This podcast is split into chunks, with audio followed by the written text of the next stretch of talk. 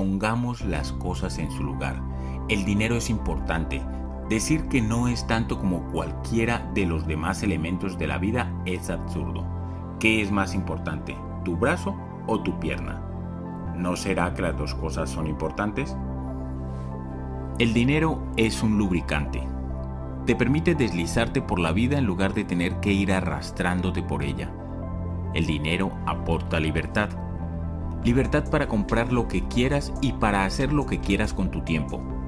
El dinero te permite disfrutar de lo más exquisito de la vida y te ofrece la oportunidad de ayudar a que otros tengan cubiertas sus necesidades básicas. Sobre todo, Poseer dinero te permite no gastar tu energía preocupándote por no tener dinero. La felicidad es también importante. Y aquí es donde la gente pobre y de clase media se confunde. Muchos creen que el dinero y la felicidad son mutuamente excluyentes. Que o bien puede ser rico o bien puede ser feliz. Nuevamente esto es solo una mala programación. Las personas que son ricas en todos los sentidos de la palabra entienden que has de tener las dos cosas. Al igual que has de tener tanto los brazos como las piernas, has de tener dinero y felicidad. Puedes tener el pastel y también comértelo. Bien, esta es otra diferencia fundamental entre los ricos, la gente de clase media, y los pobres. Los ricos creen que puedes tener el pastel y también comértelo la gente de clase media cree que el pastel es demasiado rico, así que solo tomaré un trocito. Los pobres no creen que merezcan pastel, de modo que piden una rosquilla, se centran en el agujero y se preguntan cómo es que no tienen nada. Principio de riqueza. Los ricos creen que puedes tener el pastel y también comértelo. La gente de clase media cree que el pastel es demasiado rico, así que solo tomaré un trocito. Los pobres no creen que merezcan pastel, de modo que piden una rosquilla, se centran en el agujero y se preguntan cómo es que no tienen nada. Y yo te pregunto, ¿de qué te sirve tener el pastel si no puedes comértelo? ¿Qué se supone que debes hacer con él exactamente? ¿Ponerlo en la repisa de la chimenea y mirarlo? El pastel está hecho para comerlo y disfrutar de él. El modo de pensar o una cosa o la otra hace equivocarse también a la gente que cree que si yo tengo más, habrá otro que tendrá menos. De nuevo, esto no es más que una programación negativa basada en el miedo. La idea de que la gente adinerada, en cierto modo, acapara todo el dinero, de forma que no queda nada para nadie más, es ridícula. En primer lugar, esta creencia da por supuesto que hay unas existencias de dinero limitadas. Yo no soy economista, pero por lo que puedo ver, no paran de imprimir cada día. Hace décadas que las existencias efectivas de dinero no se hallan ligadas a ningún bien tangible, de modo que, aun cuando los ricos tuviesen hoy todo el dinero, mañana habría más millones, sino miles de millones disponibles. Otra cosa de la que no parece darse cuenta la gente que tiene esta limitada creencia es que el mismo dinero puede emplearse una y otra vez para crear valor para todo el mundo. Deja que te ponga un ejemplo que he utilizado en mis seminarios.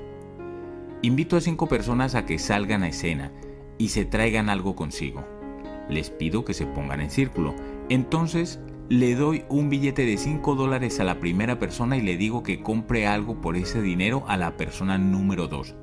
Supón que compra un bolígrafo. Así pues, ahora la persona número 1 tiene un bolígrafo y la número 2 tiene los 5 dólares.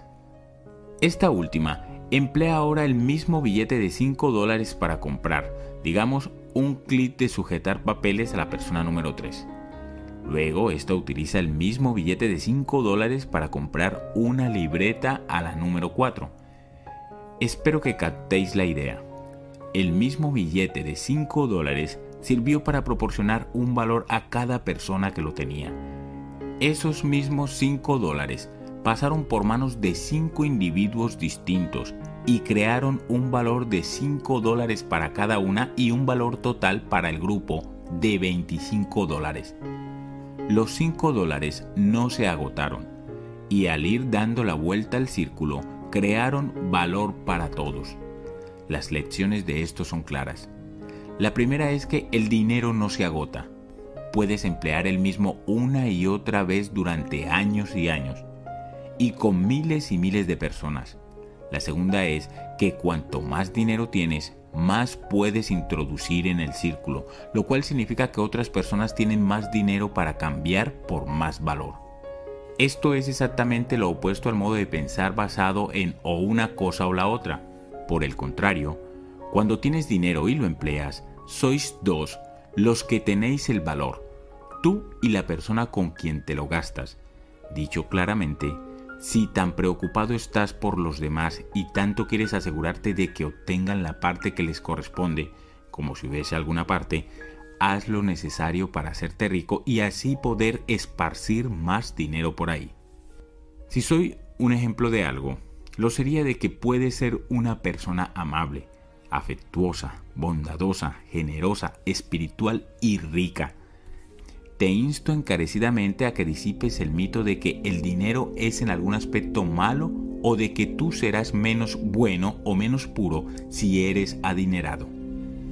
Esa creencia es una absoluta tontería y lo que vas a conseguir tragándotela, además de engordar, es arruinarte. Amigos, ser amable, generoso y afectuoso no tiene nada que ver con lo que haya o deje de haber en tu cartera.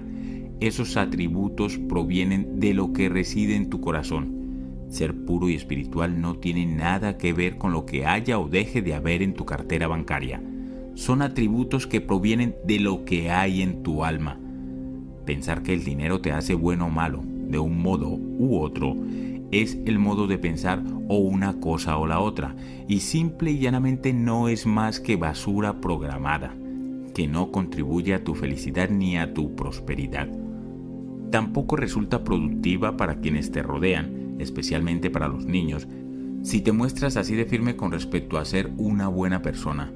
Sé tan bueno que no infectes a la siguiente generación con las creencias desmoralizadoras que puedas haber adoptado sin darte cuenta.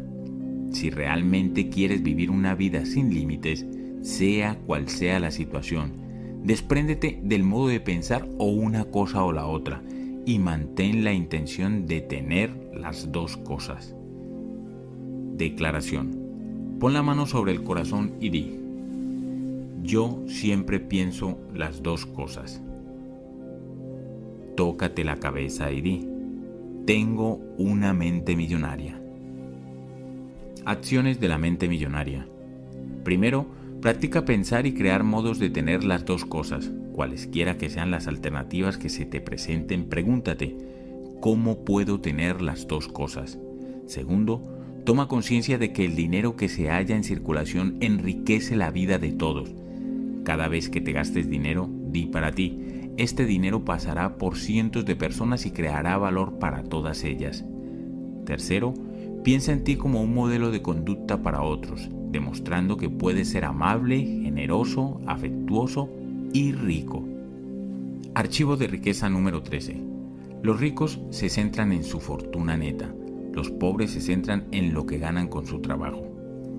En lo que se refiere al dinero, es típico que la gente de nuestra sociedad pregunte, ¿cuánto ganas? Raras veces oye la pregunta, ¿cuál es tu fortuna neta? Poca gente habla así, excepto por supuesto el club de campo. En los clubes de campo la discusión financiera se centra casi siempre en torno a la fortuna neta. Jean acaba de vender sus opciones de compra de acciones. Tiene más de 3 millones. La compañía de Paul acaba de salir a bolsa. Tiene 8 millones. Sue acaba de vender su negocio. Ahora tiene 12 millones. En el club de campo no vas a oír, eh, ¿has oído que han ascendido a Joy? Sí, y por si fuera poco, le han aumentado un 2% por encima de la inflación.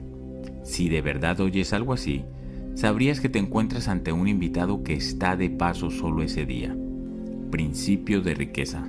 La verdadera medida de la riqueza es la fortuna neta, no los ingresos del trabajo. Lo ha sido siempre, lo será siempre. La fortuna neta es el valor económico de todo cuanto posees. Para determinar tu fortuna neta, suma el valor de todo lo que posees, incluyendo tu dinero en efectivo y tus inversiones, tus acciones, tus obligaciones, tus bienes inmuebles, el valor actual de tu negocio si posees uno, el valor de tu residencia si es de tu propiedad, y después resta todo lo que debes. La fortuna neta es la máxima medida de riqueza porque, en caso de que fuese necesario, lo que posees puede, en última instancia, ser convertido en dinero en efectivo. La gente rica comprende la enorme distinción entre los ingresos del trabajo y la fortuna neta. Los primeros son importantes, pero son solamente uno de los cuatro factores que determinan tu fortuna neta. Estos cuatro factores son Primero, ingresos. Segundo, ahorros. Tercero, inversiones. Y cuarto, simplificación. Los ricos entienden que construirse una fortuna neta elevada es una ecuación que contiene estos cuatro elementos. Puesto que todos estos factores son esenciales, examinemos cada uno de ellos. Los ingresos vienen en dos formas, ingresos de trabajo e ingresos pasivos. Los primeros son el dinero ganado con el trabajo activo y entre ellos puede contarse el salario o en el caso de un empresario o empresaria los beneficios obtenidos de un negocio. Los ingresos del trabajo requieren que estés invirtiendo tu propio tiempo y esfuerzo para ganar dinero. Estos ingresos son importantes porque sin ellos resulta casi imposible encarar los otros tres factores de la fortuna neta. Los ingresos del trabajo constituyen el modo en que llenamos nuestro embudo financiero, por así decirlo. Si no intervienen otros factores, cuantos más ingresos del trabajo tengas, más podrás ahorrar e invertir. Si bien este tipo de ingresos es de fundamental importancia, su valor real es solo el hecho de ser una parte de la ecuación total de tu fortuna neta. Lamentablemente la gente pobre y la de clase media se centra exclusivamente en los ingresos del trabajo. Por consiguiente, acaban teniendo una fortuna neta baja o no teniendo ninguna. Los ingresos pasivos son de dinero ganado sin que tú trabajes activamente. Trataremos de ellos con más detalle un poco más adelante, pero de momento considéralos otra corriente de ingresos que llena el embudo y que después pueden emplearse para gastarlos, ahorrarlos o invertirlos. Los ahorros son también imprescindibles. Puedes ganar dinero a montones, pero si no guardas nada de ese dinero jamás crearás riqueza. Hay mucha gente que tiene un patrón financiero programado para gastar. Tengan el dinero que tengan, se lo gastan. Eligen la satisfacción inmediata por encima del equilibrio a largo plazo. Los gastadores tienen tres lemas. El primero es, solo es dinero. Por tanto, el dinero es algo de lo que no tienen mucho. El segundo es, todo lo que se va, vuelve. Al menos eso esperan, porque su tercer lema es, lo siento, ahora mismo no puedo, estoy sin blanca, sin crear ingresos para llenar el embudo y ahorros para mantenerlos allí. Es imposible encarar el siguiente factor de la fortuna neta, una vez que has comenzado a ahorrar una parte decente de tus ingresos, puedes pasar a la siguiente fase y hacer crecer tu dinero invirtiéndolo. Generalmente, cuanto mejor seas invirtiendo, más rápido crecerá tu dinero y generará una fortuna neta mayor. La gente rica emplea tiempo y energía en aprender cómo invertir. Se enorgullecen de ser excelentes inversores o al menos de contratar a excelentes inversores que inviertan por ellos. La gente pobre piensa que las inversiones son únicamente cosa de ricos, de modo que nunca aprenden sobre ello y siguen arruinados. De nuevo, cada parte de la ecuación es importante. Nuestro cuarto factor de la fortuna neta bien puede ser la oveja negra de la manada, puesto que poca gente reconoce su importancia para crear riqueza. Se trata de la simplificación va de la mano con el de ahorrar e implicar crear conscientemente un estilo de vida en el que necesites menos dinero para vivir. Reduciendo tu coste de vida, aumentas tus ahorros y la cantidad de fondos disponibles para invertir. Para ilustrar el poder de la simplificación, te voy a relatar la historia de una de las participantes en nuestro seminario intensivo Mente Millonaria. cuando Sue tenía solo 23 años, tomó una sabia decisión. Compró una casa. En aquel tiempo le costó casi 300 mil dólares. Siete años después, la vendió por más de 600 mil, lo cual significa que obtuvo un beneficio de más de 300 mil dólares. Se planteó comprar una nueva casa, pero tras asistir al seminario intensivamente millonaria, se dio cuenta de que si invertía su dinero en una segunda hipoteca segura al 10% de interés y simplificaba su estilo de vida, podría vivir con total comodidad de las ganancias de sus inversiones sin tener que volver a trabajar más. En lugar de comprar una nueva casa, se fue a vivir con su hermana, ahora con 30 años de edad. Sue es económicamente libre. Consiguió su independencia no a través de ganar una tonelada de dinero, sino reduciendo conscientemente sus gastos personales. Sí, sigue trabajando, ya que le gusta, pero no tiene por qué hacerlo. De hecho, únicamente trabaja seis meses al año el resto de tiempo lo pasa en Fiji. Primero, porque le encanta y segundo, dice ella, porque allí el dinero le cunde aún más. Como vive con los lugareños, en lugar de hacerlo con los turistas, no gasta mucho. ¿Cuántas personas conoces a quienes les encantaría pasar seis meses cada año viviendo en una isla tropical, sin tener que trabajar nunca más, a la avanzadísima edad de 30 años? ¿Y a los 40? ¿A los 50? ¿A los 60? A la que sea. Y todo porque Sue creó un estilo de vida sencillo y por consiguiente no necesita una fortuna para vivir. Así pues, ¿qué hará falta para que seas económicamente feliz? Si necesitas vivir en una mansión, tener tres casas de verano, poseer 10 coches, hacer viajes anuales por el mundo, comer caviar y beber el champán más exquisito para disfrutar de la vida, está bien, pero reconoce que te has puesto el listón condenadamente alto y puede que te cueste mucho, mucho tiempo llegar a un punto en el que seas feliz. Por otro lado, si para ser feliz no necesitas todos los juguetes, probablemente alcanzarás tu meta financiera mucho antes. Repito, Construirte una fortuna neta es una cuestión de cuatro partes. Como analogía, imagina que conduces un autobús con cuatro ruedas. ¿Cómo sería el trayecto si llevases una sola rueda? Probablemente lento, accidentado, lleno de dificultades y yendo en círculos. ¿Te resultará eso familiar? Los ricos juegan al juego del dinero montados en las cuatro ruedas, por eso su trayecto es rápido, suave, directo y relativamente fácil. A propósito, utilizo la analogía de un autobús porque una vez que eres próspero tu objetivo podría ser llevar a otros a hacer el trayecto contigo. La gente pobre y la de clase media juegan al juego del dinero sobre una sola rueda. Creen que el único modo de hacerse rico es ganar mucho dinero. Y si creen eso, es solo porque nunca han estado allí no comprenden la ley de Parkinson que establece los gastos aumentarán siempre en proporción directa a los ingresos. Lo normal en nuestras sociedades. Tienes coche, ganas más dinero y te compras un coche mejor. Tienes casa, ganas más dinero y te compras una más grande. Tienes ropa, ganas más dinero y te la compras más bonita. Tienes vacaciones, ganas más dinero y te gastas más en ellas. Por supuesto, hay unas cuantas excepciones a esta regla, pero muy pocas. En general, al aumentar los ingresos los gastos se incrementan también casi invariablemente. Por eso, los ingresos por sí solos nunca crearán riqueza. Este audiolibro se titula Los secretos de la mente millonaria.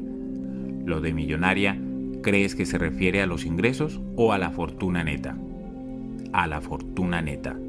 Por lo tanto, si tu intención es ser millonario o más, debes centrarte en construirte una fortuna neta, que, como he comentado, se basa en algo mucho más complejo que la mera suma de tus ingresos. Acostúmbrate a averiguar cuál es tu fortuna neta hasta el último centavo. Se trata de un ejercicio que puede transformar tu vida financiera para siempre. Toma una hoja de papel en blanco y ponle el título Fortuna Neta. Después crea un sencillo gráfico que comience por cero y acabe por el objetivo de tu fortuna neta. Anota la actual tal cual es hoy. Después, cada 90 días calcula tu nueva fortuna neta. Eso es todo. Si haces esto, descubrirás que te haces cada vez más rico. ¿Por qué? Porque estarás siguiendo la pista a tu fortuna neta. Recuerda, aquello en lo que te centras se expande. Como digo a menudo en nuestros cursos, allí donde se dirige la atención, fluye la energía y aparecen los resultados. Principio de riqueza. Allí donde va la atención, fluye la energía y aparecen los resultados. Al seguir la pista tu fortuna, estarás centrándote en ella y puesto que aquello en lo que te centras se expande, tu fortuna neta se expandirá. Por cierto, esta ley vale para todas las demás partes de tu vida. Aquello a lo que le sigues la pista crece. Llegados a ese punto te animo a que encuentres un buen planificador financiero y trabajes con él. Estos profesionales pueden ayudarte a seguir el rastro de tu fortuna neta, a construirla y a organizar tus finanzas. También te presentarán diversos vehículos para ahorrar y hacer crecer tu dinero. El mejor modo de encontrar un buen planificador es que te lo recomiende un amigo o socio que esté contento con la persona cuyos servicios utiliza. No estoy diciendo que te tomes todo lo que diga tu planificador como palabra de Dios. Estoy sugiriendo que encuentres un profesional cualificado con actitudes que te ayuden a planificar y seguir el rastro a tus finanzas. Un buen planificador o planificadora puede proporcionarte las herramientas, el software, los conocimientos y las recomendaciones que te ayuden a construir el tipo de hábitos de inversión que producirán riqueza. Generalmente yo recomiendo a alguien que trabaje con toda una gama de productos financieros en lugar de hacerlo solo con seguros o solo con fondos de inversión. De ese modo, puedes enterarte de una diversidad de opciones y después decidir lo que más te conviene. Declaración. Pon la mano sobre el corazón y di, me centro en construirme una fortuna neta. Tócate la cabeza y di, tengo una mente millonaria. Acciones de la mente millonaria. Primero, céntrate en los cuatro factores de la fortuna neta. Incrementar tus ingresos, tus ahorros y tus rendimientos de inversión. Y reducir tus gastos simplificando tu estilo de vida. Segundo, averigua tu fortuna neta. Para ello suma el valor de todo lo que posees, tu activo, y resta el valor total de lo que debes, tu pasivo. Comprométete a seguir la pista y revisar la situación cada trimestre. En virtud de la ley del enfoque, aquello a lo que le sigas la pista aumentará. Tercero, contrata a un planificador financiero reconocido o que trabaje con una compañía de renombre y acreditada. El mejor modo de encontrar a un buen planificador financiero es pedir referencias a amigos o socios. Archivo de riqueza número 14. La gente rica administra bien su dinero, la gente pobre administra mal su dinero. Thomas Stanley, en su libro The Millionaire Next Door, El millonario de al lado, entrevistó a millonarios de toda Norteamérica y escribió sobre quiénes son y cómo lograron su riqueza. Los resultados pueden resumirse en una sola y breve frase. Los ricos administran muy bien su dinero. La gente rica administra bien su dinero la gente pobre lo administra mal. No estoy afirmando que las personas admiradas sean en absoluto más listas que las pobres. Simplemente tienen hábitos distintos en lo que respecta al dinero. Como dije en la primera parte de este audiolibro, estos hábitos se basan principalmente en nuestro condicionamiento pasado. Así pues, en primer lugar, si no estás administrando de manera adecuada tu dinero, probablemente fuiste programado para no hacerlo. En segundo lugar, es casi seguro que no sabes cómo administrar tu dinero de un modo que resulte fácil y eficaz. No sé tú, pero donde yo iba a la escuela no se daba la asignatura de administración del dinero. En lugar de eso, nos instruyeron mucho acerca de la guerra de 1812, que por supuesto es algo que utilizo mucho cada día sin excepción. Puede que no sea una frase muy brillante, pero todo se reduce a esto. la única y más grande diferencia entre la prosperidad económica y el fracaso económico es lo bien que administres tu dinero. Es sencillo, para dominar el dinero debes administrarlo. Los pobres o bien administran mal su dinero o bien evitan directamente el tema monetario. Hay muchas personas a las que no les gusta administrar su dinero porque en primer lugar dicen que hacerlo restringe su libertad y en segundo lugar afirman que no tienen suficiente dinero que administrar. En cuanto a la primera excusa, administrar el dinero no restringe tu libertad, al contrario, la incrementa. Administrar tu dinero te permite acabar creando libertad económica para que no tengas que trabajar nunca más. Para mí, eso es la auténtica libertad. En cuanto a los que arguyen la razón siguiente, no tengo suficiente dinero que administrar, están mirando por el extremo equivocado del telescopio. Más que decir, cuando me sobre el dinero comenzaré a administrarlo. La realidad es, cuando comience a administrarlo, me sobrará el dinero. Decir, empezaré a administrar mi dinero en cuanto esté al día, es como si una persona con exceso de peso afirmase, empezaré a hacer ejercicio y dieta en cuanto pierda 5 kilos es comenzar la casa por el tejado, lo cual no lleva a ninguna parte, o incluso hacia atrás. Primero empieza a administrar adecuadamente el dinero que tengas y después tendrás más dinero para administrar. En el seminario intensivo Mente Millonaria, cuento un relato que llama mucho la atención a la mayoría de los asistentes. Imagina que vas caminando por la calle con una niña de 5 años. Topáis con una heladería y entráis le compras un helado de cucurucho. Al salir de la heladería, ves que el cucurucho empieza a temblar en las manitas de la niña y de repente, ¡plof! El helado sale del cucurucho y se cae al suelo. La niña comienza a llorar. Así que volvéis a entrar en la tienda.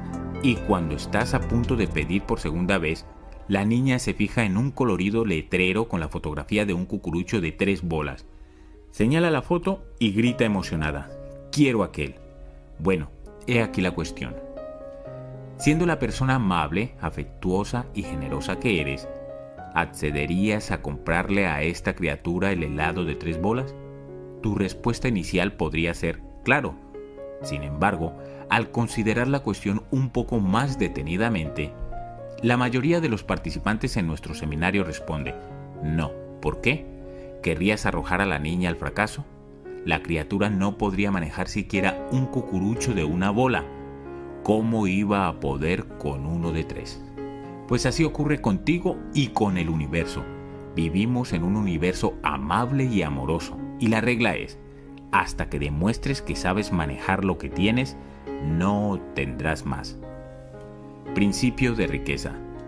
Hasta que demuestres que sabes manejar lo que tienes, no tendrás más.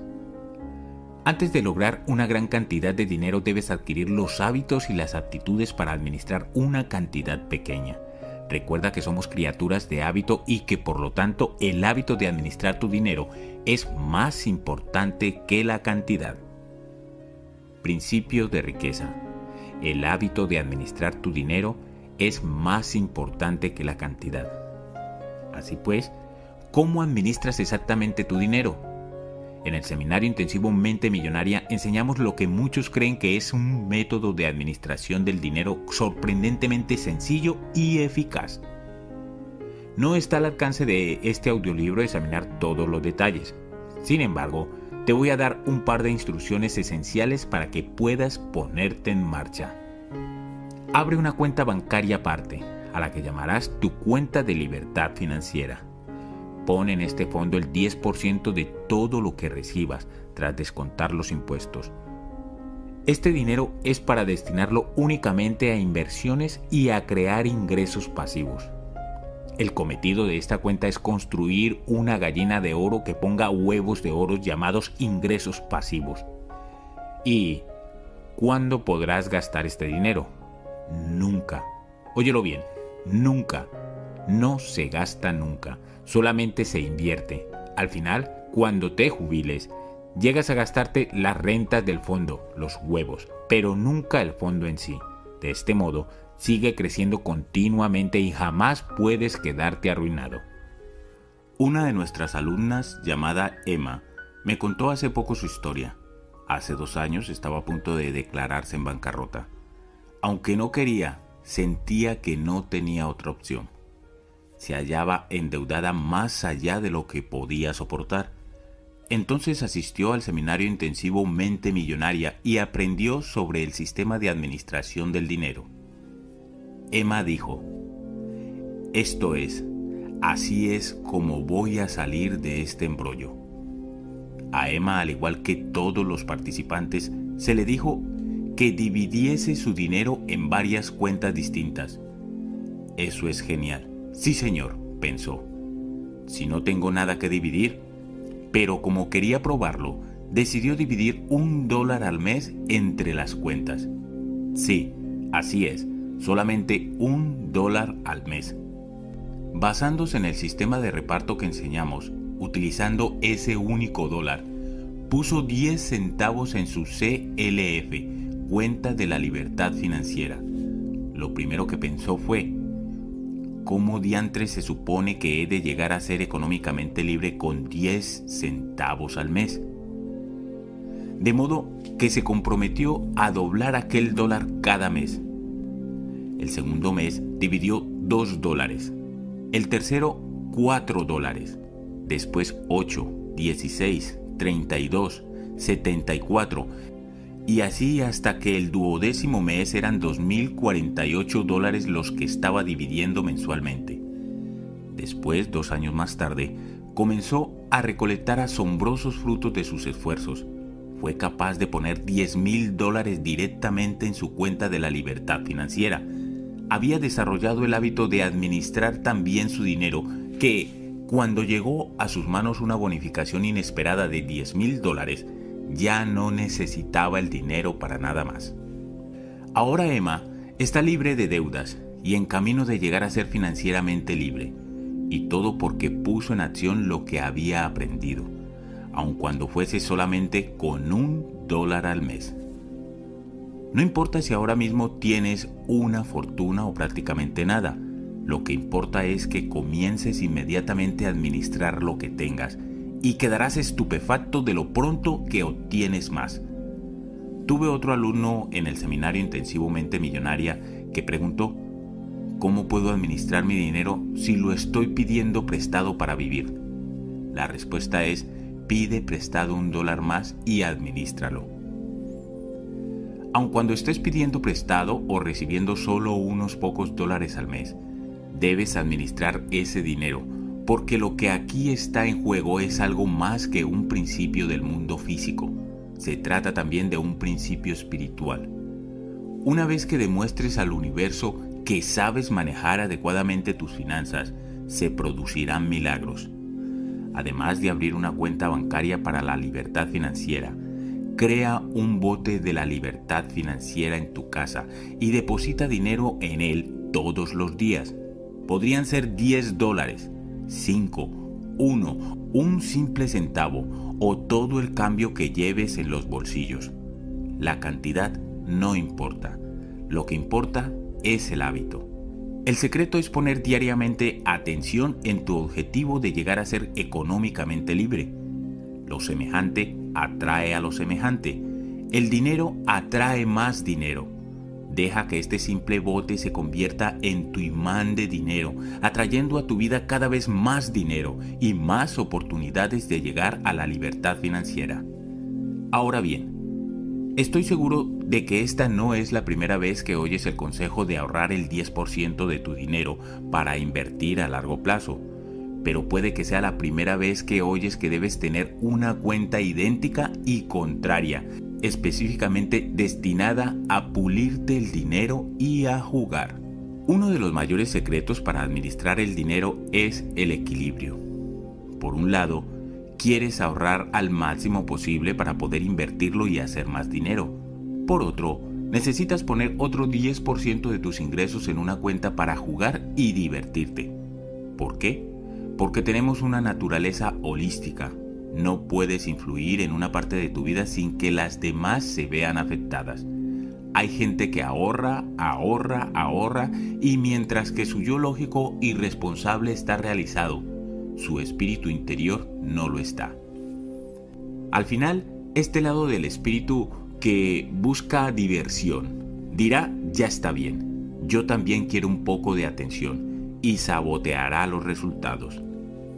Por otra parte, si gastas, gastas y gastas, no solo no llegarás jamás a ser rico, sino que la parte de ti que es responsable acabará creando una situación en la que ni siquiera disfrutarás de las cosas en las que te gastas el dinero y acabarás sintiéndote culpable. La culpa hará entonces que inconscientemente gastes más de la cuenta como forma de expresar tus emociones. Tal vez te sentirás mejor temporalmente, pero pronto vuelve la culpa y la vergüenza. Es un ciclo vicioso y la única manera de evitarlo es aprender a administrar tu dinero de un modo que funcione. Tu cuenta para jugar y divertirse se utiliza principalmente para cuidarte, para hacer lo que por regla general no harías, para las cosas súper especiales, como ir a un restaurante y pedir una botella del mejor vino o champán, alquilar un barco para pasar el día o alojarte en un hotel de 5 estrellas para pasar una extravagante noche de juerga. La norma de la cuenta para jugar y divertirse es que debe gastarse todos los meses. Así es, cada mes tienes que pulirte todo el dinero que haya en esa cuenta de un modo que te haga sentirte rico. Por ejemplo, imagina que entras en un centro de masajes Vuelcas todo el dinero de tu cuenta sobre el mostrador. Señalas a los terapeutas masajistas y dices, os quiero a los dos o a las dos conmigo. Con las piedras calientes y los condenados pepinos. Después de eso, traedme el almuerzo. Como dije, extravagante. El único modo en que la mayoría de nosotros continuaremos alguna vez siguiendo nuestro plan de ahorro es compensándolo con un plan de juego que nos premiará por nuestros esfuerzos. Tu cuenta para jugar y divertirse está destinada también a fortalecer tu músculo receptor. Además, hace que administrar tu dinero sea muchísimo más divertido. Aparte de la cuenta para jugar y divertirse y la cuenta de la libertad financiera, te aconsejo que crees cuatro más. En estas otras se ingresa un 10% en tu cuenta de ahorros a largo plazo para gastar, un 10% en tu cuenta para formación, un 50% en tu cuenta para necesidades básicas, un 10% en tu cuenta para donativos. La gente pobre piensa que todo gira en torno a los ingresos. Cree que tienes que ganar una fortuna para hacerte rico. Repito, esos son cuentos chinos. El hecho es que si administras tu dinero siguiendo este programa, puedes llegar a ser económicamente libre con unos ingresos relativamente pequeños si lo administras mal, no puedes llegar a ser financieramente libre, ni siquiera con unos ingresos enormes. Por eso hay tantos profesionales con ingresos elevados, médicos, abogados, deportistas e incluso contables, que están básicamente arruinados, porque no se trata solo de lo que entra, lo importante es lo que haces con lo que te entra. Uno de nuestros asistentes, John, me dijo que la primera vez que oyó hablar del sistema de administración del dinero pensó, qué aburrido, ¿por qué iba a malgastar a alguien su valioso tiempo haciendo eso? Luego, más adelante, durante el seminario, finalmente se dio cuenta de que si quería ser financieramente libre algún día, también él tendría que administrar su dinero, exactamente igual que los ricos. John tuvo que aprender este nuevo hábito porque decididamente no era algo natural en él. Dijo que le recordaba cuando estaba entrenándose para los triatlones. Era francamente bueno en natación y ciclismo. Sin embargo, odiaba correr. Le dolían los pies, las rodillas y la espalda. Después de cada sesión de entrenamiento estaba agarrotado, se quedaba siempre sin aliento y le ardían los pulmones, incluso cuando no iba deprisa. Correr le daba terror. Sin embargo, sabía que si había de convertirse en un triatleta de élite, debía aprender a correr y aceptarlo como parte de lo que se requería para triunfar. Mientras que en el pasado John evitaba correr, ahora decidió hacerlo todos los días. Tras unos meses comenzó a disfrutar corriendo y de hecho lo esperaba ansiosamente cada día. Y esto es exactamente lo que le ocurrió en el terreno de la administración del dinero. Arrancó odiando cada minuto de esta, pero llegó a gustarle. Ahora espera con ansia recibir el sueldo y dividirlo en las distintas cuentas. También disfruta observando cómo su fortuna neta ha pasado de cero a más de 300 mil dólares y va creciendo día a día. Todo se reduce a esto. O controlas el dinero o él te controlará a ti. Y para controlar el dinero debes administrarlo. Principio de riqueza. O controlas el dinero o él te controlará a ti. Me encanta oír cómo las personas dicen sentirse más confiadas con relación al dinero, al éxito y a sí mismas una vez que comienzan a administrar adecuadamente su dinero. Lo mejor es que esta confianza se traslada a otras partes de su vida y mejora su felicidad, sus relaciones e incluso su salud. El dinero constituye una gran parte de tu vida y cuando aprendes a tener tus finanzas bajo control, todas las áreas de tu vida mejoran. Declaración. Pon la mano sobre el corazón y di, soy un excelente administrador del dinero. Tócate la cabeza y di, tengo una mente millonaria. Acciones de la mente millonaria. Primero, abre tu cuenta bancaria de la libertad financiera. Pon un 10% de todos tus ingresos tras descontar los impuestos en esta cuenta. Este dinero no ha de gastarse nunca. Únicamente invertirse para que produzca ingresos pasivos para tu jubilación. Segundo, crea un bote de la libertad financiera en tu casa y deposita dinero en él todos los días Podrían ser 10 dólares, 5, 1, un simple centavo o todo el cambio que lleves suelto. Esto fijará diariamente tu atención en tu libertad económica y allí donde se dirige la atención aparecen los resultados.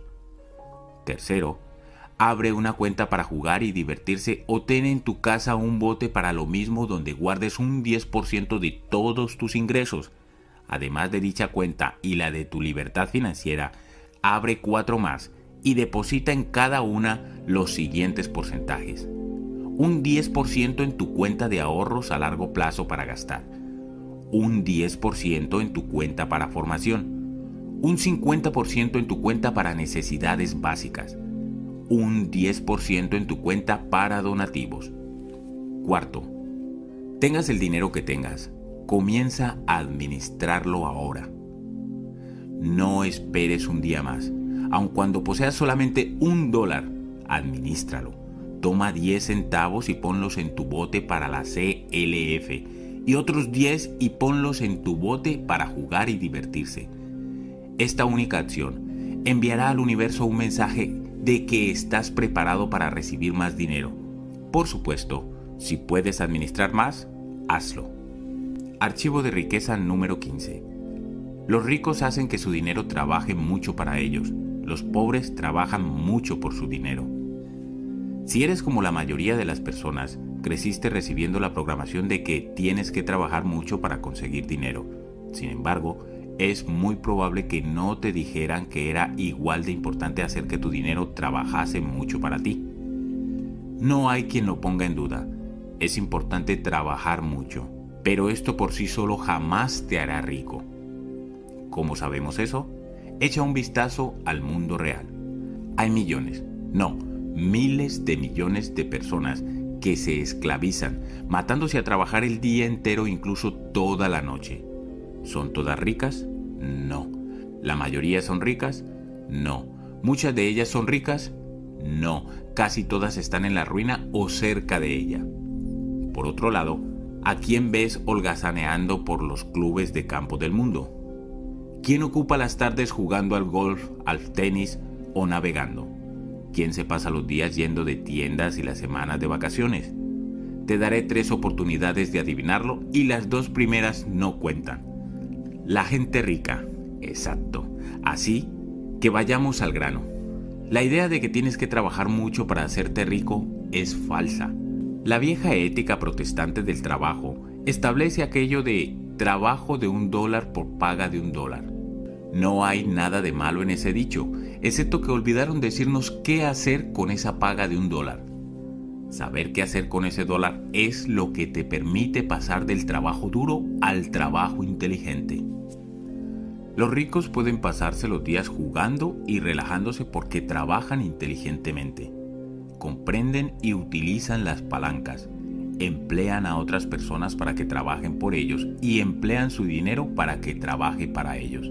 Sí, según mi experiencia, tienes que trabajar duro por tu dinero. Sin embargo, para la gente rica se trata de una situación temporal. Para la gente pobre es permanente. Los ricos entienden que tú tienes que trabajar mucho hasta que tu dinero trabaje lo suficiente para ocupar tu lugar. Ellos piensan que cuanto más trabaje tu dinero, menos tendrás que trabajar tú. Recuerda, el dinero es energía. La mayoría de las personas pone energía de trabajo y deja fuera la del dinero. La gente que logra la libertad financiera ha aprendido a sustituir su inversión de energía de trabajo por otras formas de energía. Entre estas se hallan el trabajo de otras personas, los sistemas empresariales o su capital de inversión. Repito, Primero tú trabajas mucho por el dinero y después dejas que éste trabaje mucho para ti. Cuando se trata del juego del dinero, la mayoría de la gente no tiene ni idea de lo que hace falta para ganar. ¿Cuál es tu objetivo? ¿Cuándo ganas el juego? Te lanzas para comer tres comidas decentes al día, unos ingresos de 100 mil dólares al año, convertirte en millonario o llegar a ser multimillonario. En el seminario intensivo Mente Millonaria, el objetivo del juego del dinero que enseñamos es no tener que trabajar nunca más, a menos que tú elijas hacerlo. Es decir, que si trabajas, lo hagas por elección, no por necesidad. En otras palabras, el objetivo es llegar a ser económicamente libre, lo más rápido posible. Mi definición de libertad económica es sencilla es la capacidad de vivir el estilo de vida que desees sin tener que trabajar ni depender de otros para obtener dinero. Fíjate en que es muy probable que tu estilo de vida deseado vaya a costar dinero. Por lo tanto, para ser libre necesitarás ganar dinero sin trabajar. El término que utilizamos para referirnos a los ingresos sin trabajo es el de ingresos pasivos. Para ganar al juego del dinero, el objetivo es tener los suficientes ingresos pasivos para pagar tu estilo de vida deseado. Resumiendo, llegas a ser financieramente libre cuando tus ingresos pasivos son superiores a tus gastos. Relato recibido de Christine Closer. Para decirlo sencillamente, después de asistir al Mente Millonaria intensivo de T. Hart Ecker, mi relación con el dinero cambió por completo y mi negocio creció en un 400% en el transcurso de un año.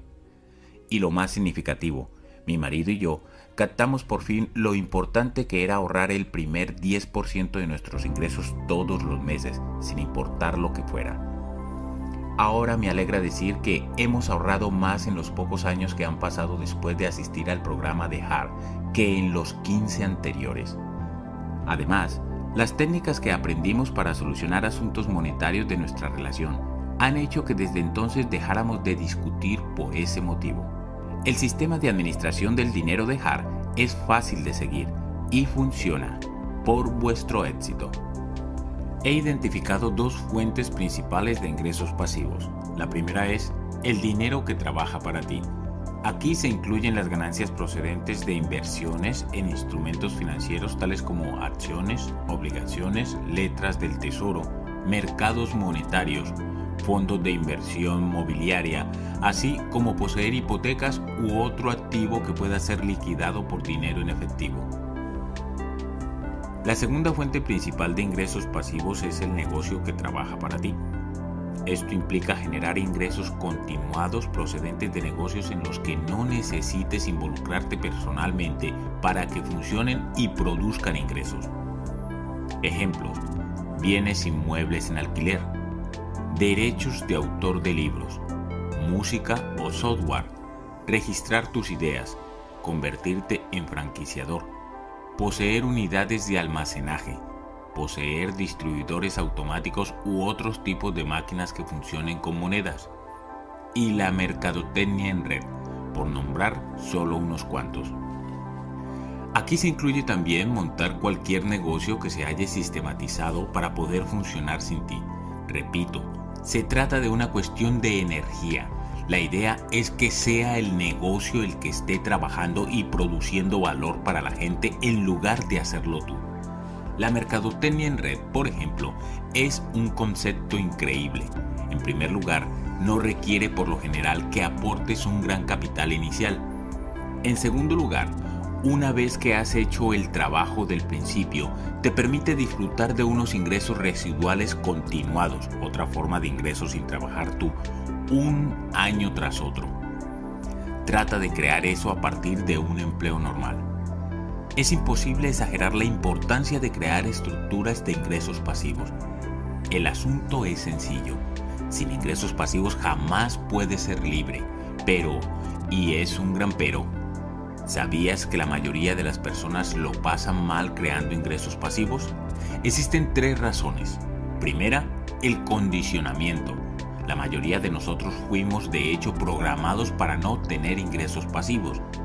Cuando tenías una edad entre los 13 y los 16 años y necesitabas dinero, ¿qué te decían tus padres? Decían, pues sal a ganarte unos ingresos pasivos. Lo dudo, la mayoría de nosotros oíamos, ponte a trabajar, búscate un empleo o algo por el estilo. Se nos enseñó a trabajar por dinero, haciendo que los ingresos pasivos fuesen algo extraño para la mayoría de nosotros. La segunda razón es que a la mayoría no se nos enseñó nunca cómo obtener este tipo de ingresos. En la segunda escuela, ingresos pasivos fue otra asignatura que no estudié nunca. En su lugar tuve que elegir carpintería y metalistería y hacer la palmatoria perfecta para mi madre. Como en la escuela no aprendimos nada sobre crear estructuras de ingresos pasivos, lo aprendimos en otra parte, ¿verdad? Lo dudo. El resultado final es que la mayoría de nosotros no sabe mucho al respecto y por lo tanto no hace mucho al respecto. Finalmente, la tercera razón es que puesto que nunca se nos mostró ni se nos enseñó nada sobre los ingresos pasivos y sobre inversiones, nunca les hemos prestado mucha atención. Hemos basado en gran medida nuestra carrera y nuestras opciones profesionales en generar ingresos de trabajo, si comprendieses desde temprana edad que uno de los objetivos económicos principales era crear ingresos pasivos, ¿reconsiderarías alguna de dichas opciones profesionales? Yo estoy siempre recomendando a la gente que elija o cambie su negocio o carrera profesional a fin de que haya una dirección en la que puedan generar corrientes de ingresos pasivos de una forma natural y relativamente fácil. Esto adquiere especial importancia hoy en día cuando hay tanta gente que trabaja en negocios de servicios en los que tienen que estar allí en persona para ganar dinero. No hay nada malo en dedicarse a un negocio de servicio personal, excepto al hecho de que si no te subes al tren de la inversión bastante pronto y lo haces excepcionalmente bien, quedarás atrapado en el trabajo para siempre eligiendo oportunidades profesionales que de forma inmediata o a larga produzcan ingresos pasivos. Tendrás lo mejor de ambos mundos, ingresos del trabajo ahora e ingresos pasivos más adelante. Te remito a unos cuantos párrafos más atrás para repasar algunas de las opciones de ingresos profesionales pasivos que he comentado. Por desgracia, Casi todo el mundo tiene un patrón del dinero programado para generar ingresos del trabajo y en contra de generar ingresos pasivos. Esta actitud cambiará radicalmente después de que asistas al seminario intensivo Mente Millonaria, en el que te cambiamos el patrón del dinero para que el hecho de obtener unos enormes ingresos pasivos te resulte algo normal y natural. La gente rica piensa a largo plazo, Equilibra sus gastos en disfrute de hoy con invertir para la libertad de mañana. La gente pobre piensa a corto plazo, dirige su vida basándose en la satisfacción inmediata.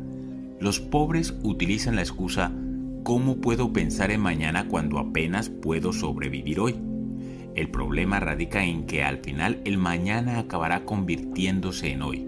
Si no te has ocupado del problema de hoy, mañana estarás diciendo lo mismo otra vez. Para aumentar tu riqueza, tienes que ganar más o vivir con menos. No veo a nadie apuntándote con una pistola en la cabeza y diciéndote la casa en la que tienes que vivir, el tipo de coche que has de conducir, la ropa que debes llevar o la comida que tienes que comer. Es tuyo el poder de hacer esas elecciones. Es una cuestión de prioridades. La gente pobre elige el ahora. La gente rica elige el equilibrio. Estoy pensando en mis suegros. Durante 25 años los padres de mi esposa tuvieron en propiedad una tienda, una versión modesta de un 7-Eleven, aunque mucho más pequeña. La mayor parte de sus ingresos procedían de la venta de cigarrillos, golosinas, helados, chicles y refrescos. En aquel tiempo ni siquiera vendían lotería.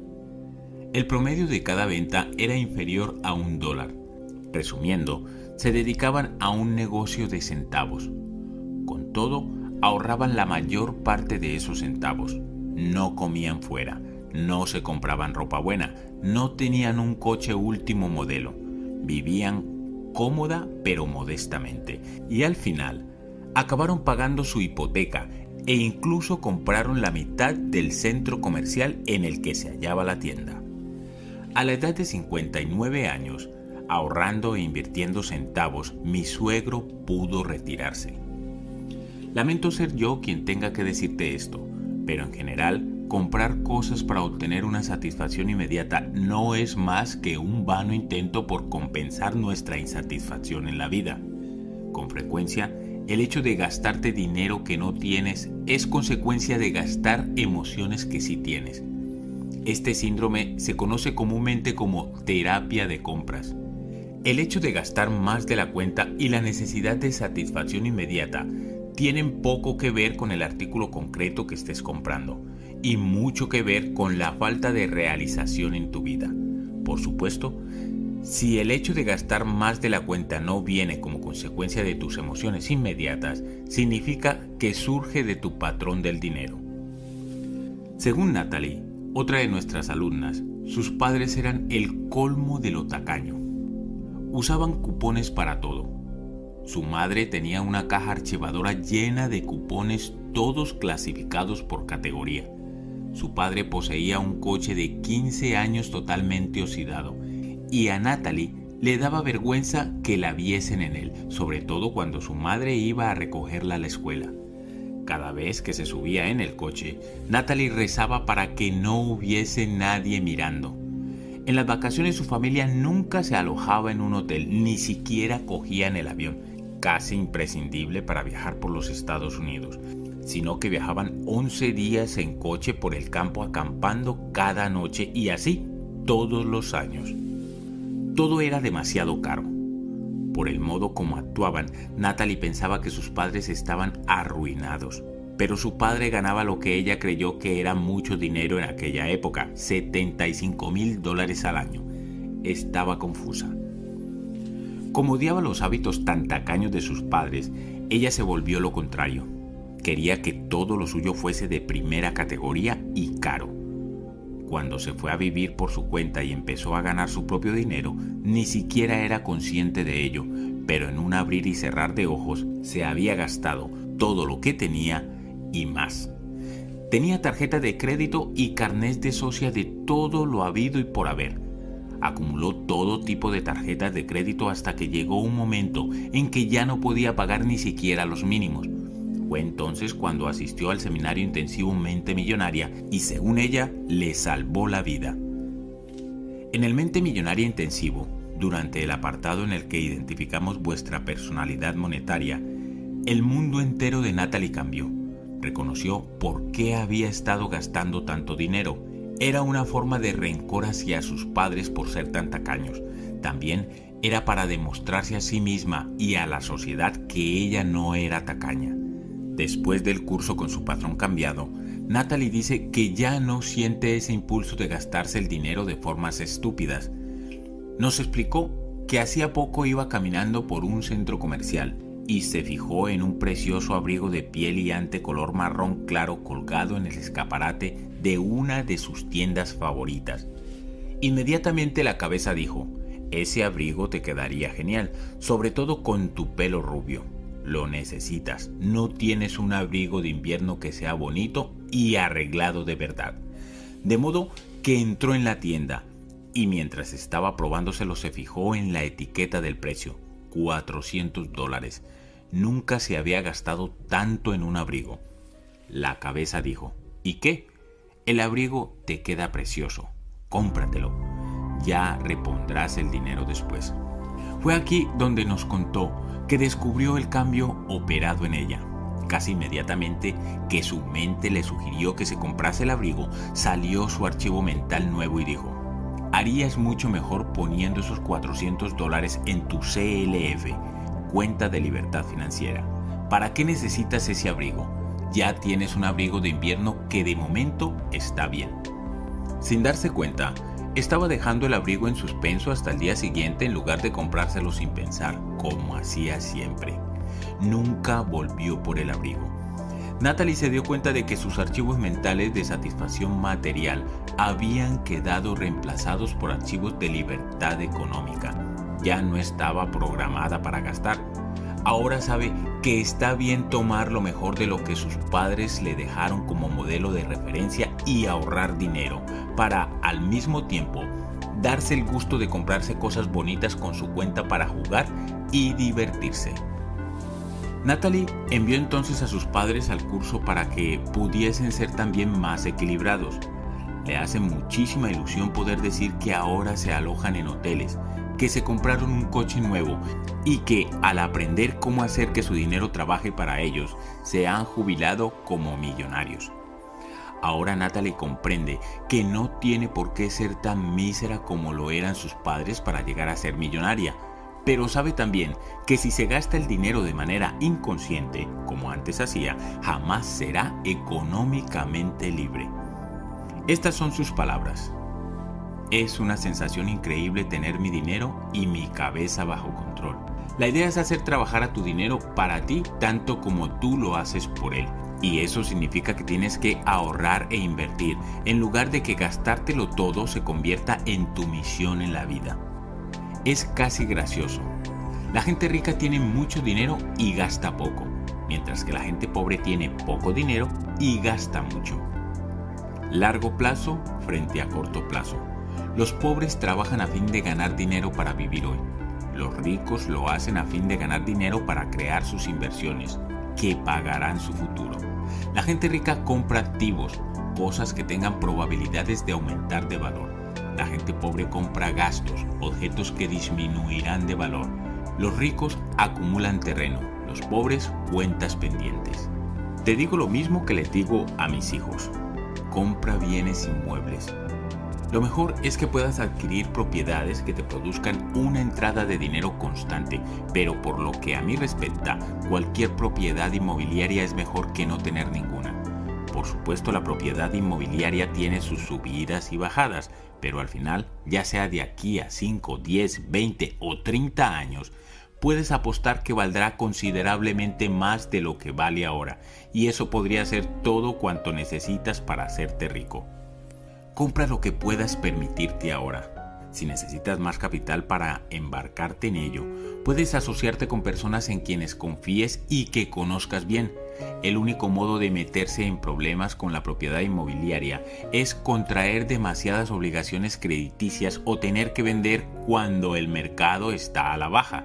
Si haces caso de mis anteriores consejos y administras adecuadamente tu dinero, la probabilidad de que ocurra esto será extremadamente escasa y es posible que ni exista. Como reza el dicho, no esperes a comprar bienes inmuebles. Compra bienes inmuebles y espera. Dado que te he puesto anteriormente el ejemplo de mis suegros, me parece justo ahora ponerte el de mis propios padres. No eran pobres, pero apenas podían considerarse de clase media mi padre trabajaba muchísimo y mi madre no estaba bien de salud, por lo que se quedaba en casa con nosotros, con los hijos. Mi padre era carpintero y se dio cuenta de que todos los constructores que lo contrataban estaban urbanizando terrenos que habían adquirido años y años atrás.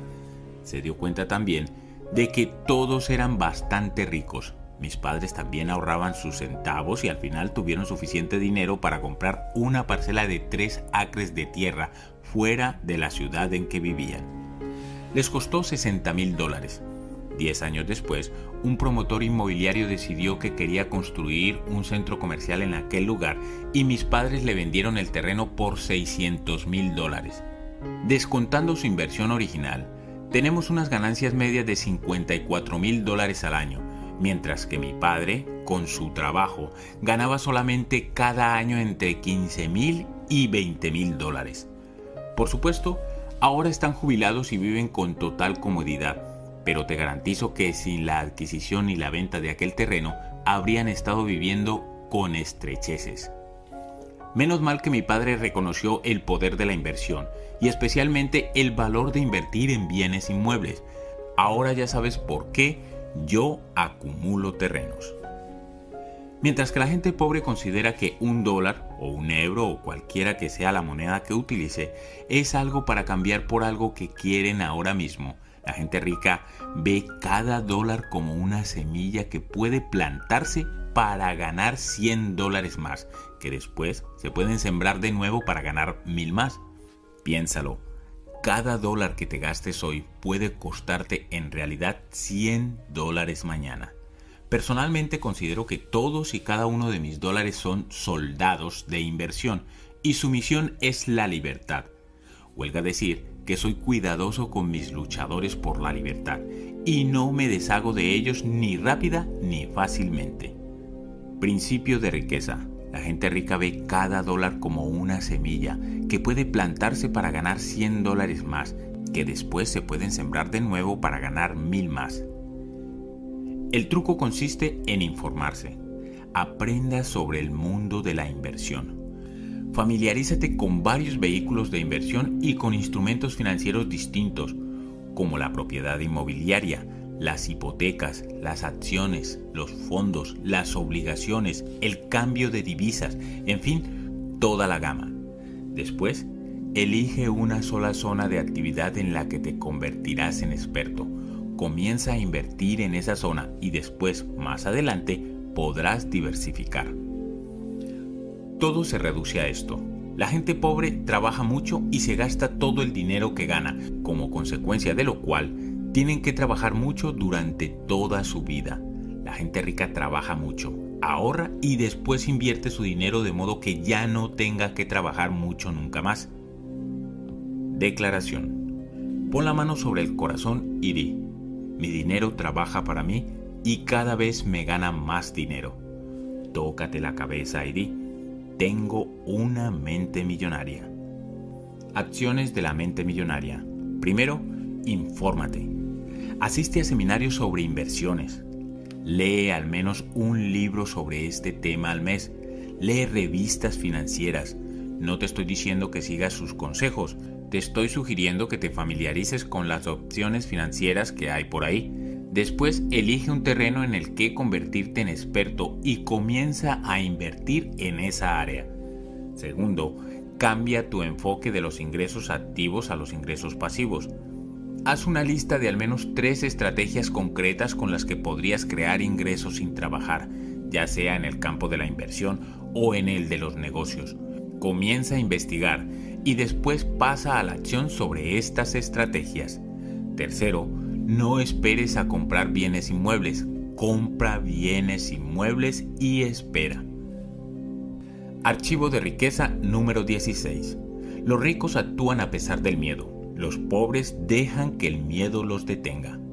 En los primeros capítulos de este audiolibro hablé del proceso de manifestación. Repasemos la fórmula. Los pensamientos conducen a sentimientos, estos a acciones y estas a su vez a resultados.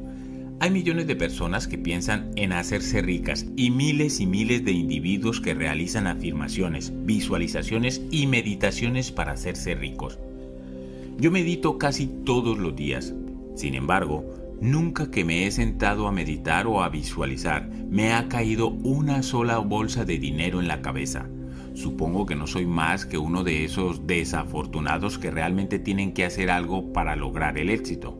Las afirmaciones, las meditaciones y las visualizaciones son herramientas maravillosas, pero, en mi opinión, ninguna de ellas por sí solas va a traerte dinero real en el mundo real. En este, para triunfar, tienes que pasar a la acción real. ¿Por qué tiene la acción una importancia tan fundamental? Volvamos a nuestro proceso de manifestación. Mira los pensamientos y sentimientos. ¿Forman parte del mundo interior o del exterior? del mundo interior. Ahora mira los resultados. ¿Forman parte del mundo interior o del exterior? Del mundo exterior. Eso significa que la acción es el puente entre el mundo interior y el exterior. Principio de riqueza. La acción es el puente entre el mundo interior y el exterior. Así pues, si la acción es tan importante, ¿qué nos impide emprender las acciones que sabemos que necesitamos para emprender? el miedo. El miedo, la duda y la preocupación se hallan entre los mayores obstáculos no solo del éxito, sino también de la felicidad. Por lo tanto, una de las diferencias más grandes entre ricos y pobres es que los primeros están dispuestos a actuar a pesar del miedo, los segundos dejan que éste los detenga. Susan Jeffers escribió un libro fantástico acerca de esto, titulado Feel the fear and do it anyway. Aunque sientas miedo, hazlo de todas formas. El error más grande que comete la mayoría de la gente es esperar que la sensación de miedo disminuya o desaparezca antes de estar ellos dispuestos a actuar. Esta gente por lo general espera toda su vida. Uno de nuestros programas más populares es el campo de entrenamiento del guerrero ilustrado. En ese entrenamiento enseñamos que un verdadero guerrero puede domar a la cobra del miedo. No dice matar a la cobra, no dice librarse ni desde luego huir de ella, dice domar a la cobra. Principio de riqueza. Un verdadero guerrero puede domar a la cobra del miedo.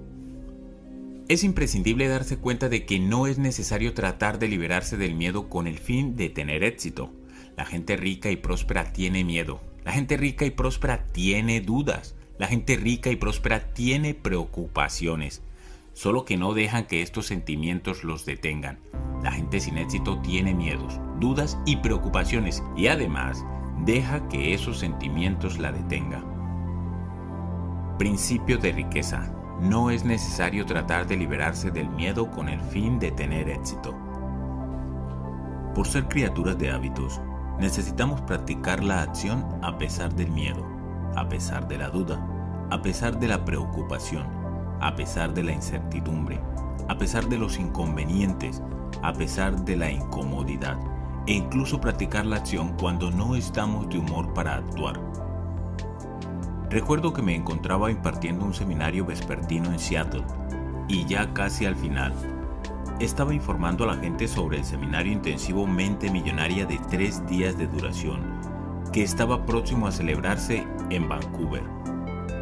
En esto, se levanta un tipo y dice, Har, he hecho asistir al curso al menos a una docena de familiares y amigos míos, y los resultados han sido absolutamente fenomenales. Cada uno de ellos es 10 veces más feliz que antes y todos están encaminados hacia el éxito económico. Todos han dicho que era algo que te cambiaba la vida. Y si celebraras el curso en Seattle, segurísimo que yo vendría también. Le agradecí su testimonio y le pregunté si estaba abierto a recibir un poco de ayuda. Él accedió y le dije, solo tengo cuatro palabras para usted. Él replicó con buen humor, ¿cuáles son? A lo que respondí lacónicamente, está usted totalmente arruinado. Así que le pregunté cómo le iba económicamente. Él contestó con vergüenza, no demasiado bien. Yo por supuesto respondí, no me diga, y comencé a despotricar en la parte delantera de la sala. Si va usted a dejar que un trayecto en coche o un vuelo de tres horas o una caminata de tres días le impida hacer algo que necesita y quiere hacer, ¿qué otra cosa lo detendrá? Aquí tiene la fácil respuesta. Cualquier cosa. Cualquier cosa lo detendrá. no por la magnitud del desafío, sino por la magnitud de usted. Es simple, proseguí. O es usted una persona que se detendrá o es una persona que no se detendrá. Usted elige. Si quiere crear riqueza o cualquier otra clase de éxito, tiene que ser un guerrero, tiene que estar dispuesto a hacer lo que haga falta, tiene que entrenarse para que nada lo detenga. Hacerse rico no siempre resulta cómodo. Hacerse rico no siempre resulta fácil. De hecho, hacerse rico puede resultar condenadamente duro. Pero ¿y qué? Uno de los principios clave del guerrero ilustrado dice, si estás dispuesto a hacer solo lo que sea fácil, la vida será dura. Pero si estás dispuesto a hacer lo que sea duro, la vida será fácil. La gente rica no basa sus acciones en lo que es fácil y cómodo, esa forma de vivir está reservada a los pobres y a la mayoría de la clase media. Principio de riqueza. Si estás dispuesto a hacer solo lo que sea fácil, la vida será dura.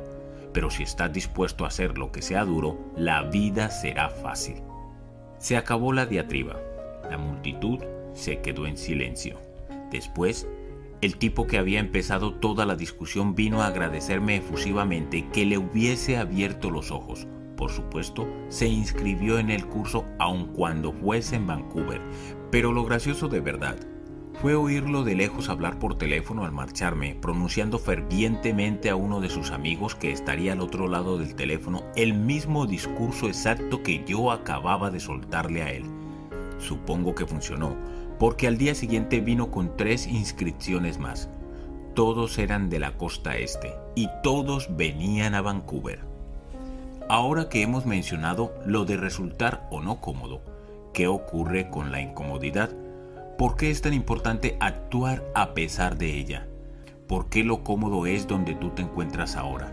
Si quieres pasar a un nivel nuevo en tu vida, debes atravesar la barrera de tu zona de comodidad y disponerte a hacer cosas que tal vez no sean cómodas. Supongamos que actualmente estás llevando una vida de nivel 5 y quieres pasar a una de nivel 10. Los niveles que van del 5 hacia abajo se hallan dentro de tu zona de comodidad, pero los que van del 6 hacia arriba están fuera de tu caja, en tu zona de incomodidad. Esto significa que para llegar a una vida de nivel 10 desde una de nivel 5 tendrás que atravesar tu zona de incomodidad la gente pobre y la mayoría de la gente de clase media no está dispuesta a estar incómoda. Recuerda que estar cómodos constituye su mayor prioridad en la vida. Pero deja que te cuente un secreto que únicamente conocen las personas ricas y sumamente prósperas. Hallarse cómodo está sumamente sobrevalorado. Puede que el hecho de estar cómodo te haga sentir arropado, atontado y seguro pero no te permite crecer. Para crecer como persona, tienes que expandir tu zona de comodidad. La única ocasión en que realmente puedes crecer es cuando te hallas fuera de tu zona de comodidad. Dime una cosa, ¿la primera vez que probaste algo nuevo fue cómodo o incómodo? Por lo general, incómodo. Pero, ¿qué ocurrió después? Cuando más lo hacías, más cómodo resultaba, ¿verdad? Es así como va. Todo es incómodo al principio, pero si no abandonas y continúas, al final cruzarás la zona de incomodidad y lo lograrás. Entonces tendrás una nueva zona de comodidad que se habrá expandido, lo cual significa que te habrás convertido en una persona más grande. La única ocasión en que de verdad estás creciendo es cuando te sientes incómodo, a partir de ahora, cuando quiera que te sientas así, en lugar de retirarte a tu vieja zona de comodidad, congratúlate y di, debo de estar creciendo y continúa avanzando. Principio de riqueza. La única ocasión en que de verdad estás creciendo es cuando te sientes incómodo. Si quieres ser rico y próspero, sería mejor que te fuese resultando cada vez más cómodo el hecho de estar incómodo Prueba conscientemente a introducirte en tu zona de incomodidad y a hacer lo que te asusta. He aquí una ecuación que quiero que recuerdes durante el resto de tu vida. ZC igual ZR. Significa que tu zona de comodidad equivale a tu zona de riqueza. Expandiendo la primera, expandirás el tamaño de tu zona de ingresos y riqueza. Cuanto más cómodo tengas que estar, menos riesgos estarás dispuesto a asumir, menos oportunidades aprovecharás, a menos gente conocerás y menos estrategias nuevas probarás. ¿Captas lo que quiero decir? Cuanta más prioridad das a la comodidad, más pequeño te vuelves por el miedo. Por el contrario, cuando estás dispuesto a estirarte, expandes tu zona de oportunidad y esto te permite atraer y retener más ingresos y riqueza. Cuando tienes un contenedor, zona de comodidad grande, el universo se apresura a llenar ese espacio.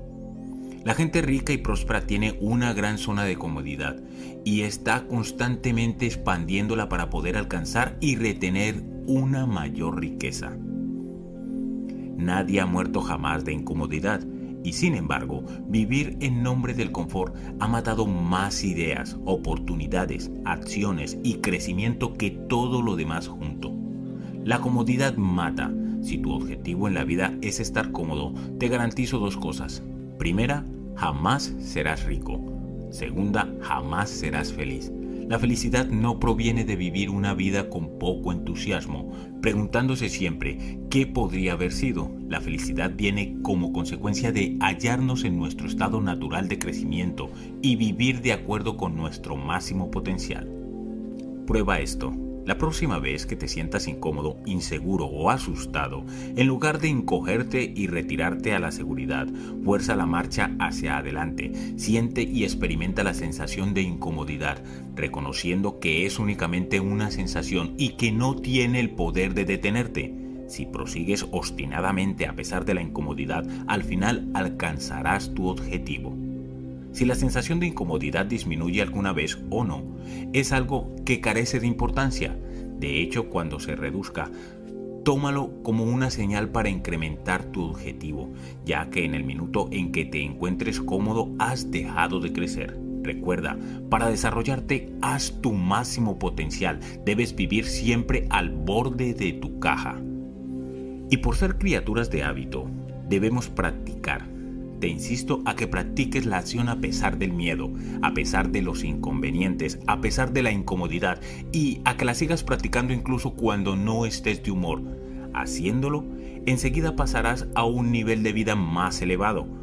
Por el camino asegúrate de comprobar tu cuenta bancaria, ya que te garantizo que también ella estará creciendo rápidamente. Llegados a este punto, en algunos de mis seminarios vespertinos pregunto al auditorio, ¿Cuántos de vosotros estáis dispuestos a practicar la acción a pesar del miedo y la incomodidad? Por regla general, todos los presentes levantan la mano, probablemente porque les da pánico que vaya a meterme con ellos. Entonces digo, hablar es fácil, veamos si lo decís en serio. A continuación, saco una flecha de madera con punta de acero y explico que, como práctica para esta disciplina, tienen que romperla con la garganta.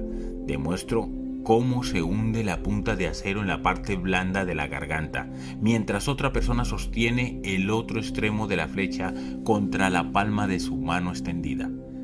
La idea es ir hacia la flecha y romperla utilizando únicamente la garganta antes de que se te clave en el cuello. En este punto la mayoría de la gente se halla en estado de shock. A veces pido un voluntario para realizar este ejercicio, en ocasiones entrego flechas a todos los presentes. He tenido auditorios con más de mil personas rompiendo flechas. ¿Puede realizarse esta hazaña? Sí. ¿Da miedo? No te quepa duda. ¿Es incómodo? Absolutamente. Pero repito, la idea es que el miedo y la incomodidad no te detengan. La idea es practicar, entrenarte a hacer lo que haga falta y actuar a pesar de cualquier cosa que pudiera cruzarse en tu camino. ¿La mayoría de la gente rompe la flecha? Sí, todos los que van hacia ella con un 100% de compromiso lo hacen. Sin embargo, quienes caminan hacia ella lentamente, con poco entusiasmo o no caminan, no consiguen romperla. Tras el ejercicio de la flecha pregunto, ¿cuántos de vosotros habéis encontrado más fácil romper físicamente la flecha de lo que vuestra mente se había imaginado? Todos coinciden en que realmente resultó mucho más fácil de lo que pensaban que sería. ¿Por qué es esto así? Aquí viene una de las lecciones más importantes que aprenderás a lo largo de tu vida. Tu mente es la mayor guionista de culebrones de la historia. Se inventa relatos increíbles, generalmente basadas en dramas y desastres, de situaciones que jamás han ocurrido y probablemente nunca ocurrirán. Mark Twain lo dijo de la mejor forma. He tenido miles de problemas en mi vida, la mayoría de los cuales nunca sucedieron en realidad una de las cosas más importantes que jamás puedas comprender es que tú no eres tu mente, tú eres mucho más grande y mayor que ella. Esta es una parte de ti, del mismo modo que lo es tu mano. Una pregunta para la reflexión. ¿Y si tuvieses una mano que fuese exactamente igual que tu mente? Que estuviese esparcida por todas partes, que estuviese siempre pegándote y no se calle nunca ¿qué harías con ella? La mayoría de las personas responden algo como cortármela. Pero tu mano es una poderosa herramienta, de modo que, ¿por qué ibas a cortártela? La auténtica respuesta, por supuesto, es que querrías controlarla, mandar sobre ella y entrenarla para que trabajase para ti en lugar de contra ti. Entrenar tu propia mente y mandar sobre ella es la habilidad más importante que podrías poseer jamás, tanto en términos de felicidad como de éxito. Y eso es exactamente lo que he estado haciendo con este audiolibro y continuaré haciendo contigo en caso de que asistas a uno de nuestros programas en vivo. Principio de riqueza. Entrenar tu propia mente y mandar sobre ella es la habilidad más importante que podrías poseer jamás, tanto en términos de felicidad como de éxito. ¿Cómo entrenas la mente? Debes empezar observándola. Fíjate en cómo produce constantemente pensamientos que no contribuyen a tu riqueza ni a tu felicidad. Al identificarlos podrás comenzar a sustituir conscientemente esos pensamientos no estimulantes por otros que sí lo sean. ¿Dónde encuentras estos modos de pensar estimulantes? Aquí mismo, en este audiolibro. Todas y cada una de las declaraciones de esta obra constituyen una forma de pensar estimuladora y que funciona. Adopta estas formas de pensar y de ser y estas actitudes como propias. No tienes por qué esperar una invitación formal. Decide ahora mismo que tu vida sería mejor si eligieses pensar de las formas que hemos estado describiendo en este audiolibro, en lugar de hacerlo a través de los hábitos mentales contraproducentes del pasado. Toma la decisión de que a partir de ahora tus pensamientos no te dirigen. Tú los diriges a ellos. De ahora en adelante, tu mente ya no es la capitana del barco, sino tú, y tu mente trabaja para ti. Puedes elegir tus pensamientos.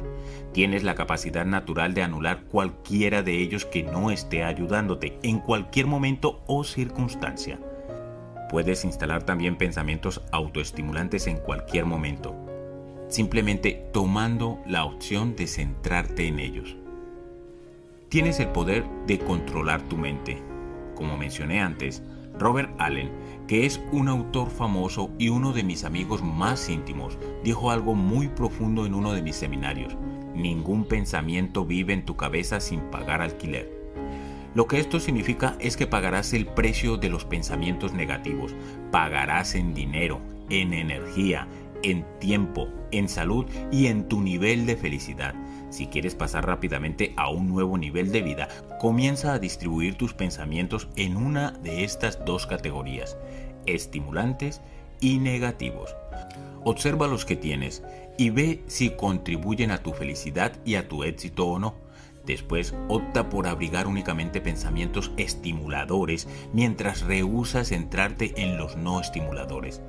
Cuando aparezca uno no productivo, di, anúlate o gracias por participar y sustitúyelo por un modo de pensar más positivo. Yo llamo a este proceso pensamiento de poder. Recuerda mis palabras. Si lo practicas, tu vida jamás volverá a ser igual. Te lo prometo. Así pues, ¿qué diferencia existe entre pensamiento de poder y pensamiento positivo? La distinción es mínima pero profunda. Para mí, la gente utiliza el pensamiento positivo para fingir que todo es color de rosa, cuando en realidad cree que no lo es. con el pensamiento de poder, entendemos que todo es neutro, que nada tiene significado excepto el que nosotros le damos, y que vamos a inventar una historia y dar a lo que sea su significado correspondiente. Esta es la diferencia entre el pensamiento positivo y el pensamiento de poder. Con el primero la gente cree que sus pensamientos son ciertos, el segundo reconoce que no lo son, pero que ya que de todos modos estamos inventando una historia, vale la pena inventarnos una historia que nos ayude. Y no lo hacemos porque nuestros nuevos pensamientos sean ciertos en un sentido absoluto, sino porque nos resultan más útiles y producen una sensación mil veces mejor que los no productivos. Antes de dejar este apartado, debo advertirlo, no intentes en casa el ejercicio de romper la flecha, ya que tiene que montarse de una forma concreta o podrías hacerte daño a ti mismo o a otras personas. Declaraciones. Pon la mano sobre el corazón y Actúo a pesar del miedo. Actúo a pesar de la duda. Actúo a pesar de la preocupación. Actúo a pesar de los inconvenientes. Actúo a pesar de la incomodidad. Actúo cuando no estoy de humor. Tócate la cabeza y di, tengo una mente millonaria. Acciones de la mente millonaria. Primero, Anota tus tres mayores preocupaciones, inquietudes o temores relativos al dinero y a la riqueza. Desafíalos. Para cada uno, escribe lo que harías si la situación que temes se produjese de verdad. ¿Podrías aún así sobrevivir? ¿Podrías recuperarte? Lo más probable es que las respuestas sean que sí. Entonces deja de preocuparte y empieza a hacerte rico. Segundo, practica salir de tu zona de comodidad. Toma de manera intencionada decisiones que te resulten incómodas. Habla con personas con quienes normalmente no hablarías. Pide un ascenso en tu trabajo o sube los precios en tu negocio. Despiértate una hora antes cada día. Camina por el bosque de noche. Sigue el entrenamiento del guerrero ilustrado. Te entrenará para ser imparable. Tercero, emplea el pensamiento de poder. Obsérvate a ti mismo y estudia tus patrones de pensamiento. Alberga únicamente pensamientos que contribuyan a tu felicidad y a tu éxito. Desafía a la vocecita de tu cabeza cuando te diga no puedo, no quiero o no me acepte. No permitas que esa voz basada en el miedo y en la incomodidad te gane la batalla. Haz contigo mismo el pacto de que siempre que la voz trate de impedirte hacer algo que contribuiría a tu éxito, lo harás igualmente para mostrar a tu mente que el jefe eres tú, no ella. No solo incrementarás tu confianza de un modo espectacular, sino que al final esta voz se quedará cada vez más callada al reconocer que causa poco efecto sobre ti. Archivo de riqueza número 17. Los ricos aprenden y crecen constantemente. Los pobres piensan que ya lo saben. Al inicio de mis seminarios en vivo, presento a la gente lo que llamo las tres palabras más peligrosas. Esas palabras son ya lo sé. ¿Y cómo se sabe si sabe algo? Sencillo. Si lo vives, significa que lo sabes. Si no, has oído hablar de ello, has leído sobre ello o hablas de ello, pero no lo sabes. Dicho claramente, si no eres verdaderamente rico y feliz, es muy probable que aún te queden cosas por aprender acerca del dinero, del éxito y de la vida. Como expliqué al principio de este audiolibro, durante mis tiempos de ruina, tuve la suerte de recibir unos consejos de un amigo multimillonario que se compadeció de mi penosa situación. Recuerda lo que me dijo, Har, si no te las estás arreglando todo lo bien que te gustaría, hay algo que no sabes. Por suerte, me tomé a pecho su sugerencia y pasé de ser un todo a un todo. A partir de aquel momento todo cambió. Los pobres tratan con frecuencia de demostrar que tienen razón. Se ponen una máscara como si lo tuviesen todo resuelto y como si el hecho de que se hallen arruinados o pasando apuros se debiese solo a algún golpe de mala suerte o a un problema técnico temporal del universo. Una de mis frases más célebres es la siguiente. Puedes ir tirando o puedes ser rico, pero no las dos cosas. Ir tirando significa mantenerte en tus viejas maneras de pensar y de ser, que por desgracia son las culpables de la situación en que te encuentras ahora. Esta filosofía es también válida para la felicidad, en el sentido de que puedes ir tirando o puedes ser feliz. Principio de riqueza. Puedes ir tirando o puedes ser rico, pero no las dos cosas. Existe un dicho famoso que adquiere aquí perfecto sentido. Si sigues haciendo lo que has hecho siempre, continuarás obteniendo lo que siempre has obtenido. Ya conoces tus maneras. Lo que necesitas es conocer algunas maneras nuevas. Mi objetivo es proporcionarte unos cuantos archivos mentales nuevos para añadir a los que ya tienes. Archivos nuevos significan nuevas formas de pensar, nuevas acciones y por lo tanto nuevos resultados. Por eso es imprescindible que continúes aprendiendo y creciendo. Los físicos coinciden en afirmar que nada en este mundo es estático. Todo cuanto está vivo se halla en constante cambio. Toma cualquier planta. Si no crece, eso indica que está muriéndose. Lo mismo ocurre con las personas, así como con todos los demás organismos vivientes. Si no creces, significa que estás muriéndote. El siguiente dicho del autor y filósofo Eric Hoffer es uno de mis favoritos. Los que están aprendiendo heredan la tierra, mientras que los que ya saben estarán perfectamente equipados para vivir en un mundo que ya no existe. Otra forma de decirlo sería, si no estás continuamente aprendiendo, te quedarás atrás. La gente pobre alega que no puede permitirse recibir formación debido a la falta de tiempo o de dinero. Por otro lado, la gente rica se identifica con la cita de Benjamin Franklin. Si piensas que la formación es cara, prueba con la ignorancia. Estoy seguro de que ya has oído esto alguna vez. El conocimiento es poder y el poder no es otra cosa que la capacidad de actuar. Siempre que ofrezco el programa del curso intensivo Mente Millonaria, me resulta interesante que generalmente sea la gente que está más arruinada la que dice, yo no necesito el curso, no tengo tiempo o no tengo ese dinero. Sin embargo, los millonarios y multimillonarios se inscriben todos y dicen, con que pueda aprender solo una cosa nueva o mejorar una sola cosa, ya vale la pena. A propósito, si no tienes tiempo para hacer lo que quieres hacer o necesitas hacer, lo más probable es que seas un esclavo moderno. Y si no tienes dinero para aprender cómo llegar a ser próspero, probablemente lo necesites más que nadie. Lo siento, pero decir no tengo ese dinero no cuela. ¿Cuándo tendrás ese dinero? ¿Qué va a ser distinto dentro de un año, de dos o de cinco? He aquí la fácil respuesta nada. Entonces estarás diciendo otra vez exactamente las mismas palabras. El único modo que conozco de que tengas el dinero que quieres es aprender a jugar al juego del dinero por dentro y por fuera. Necesitas formarte en las habilidades y estrategias para acelerar tus ingresos, administrar el dinero e invertirlo de forma eficaz.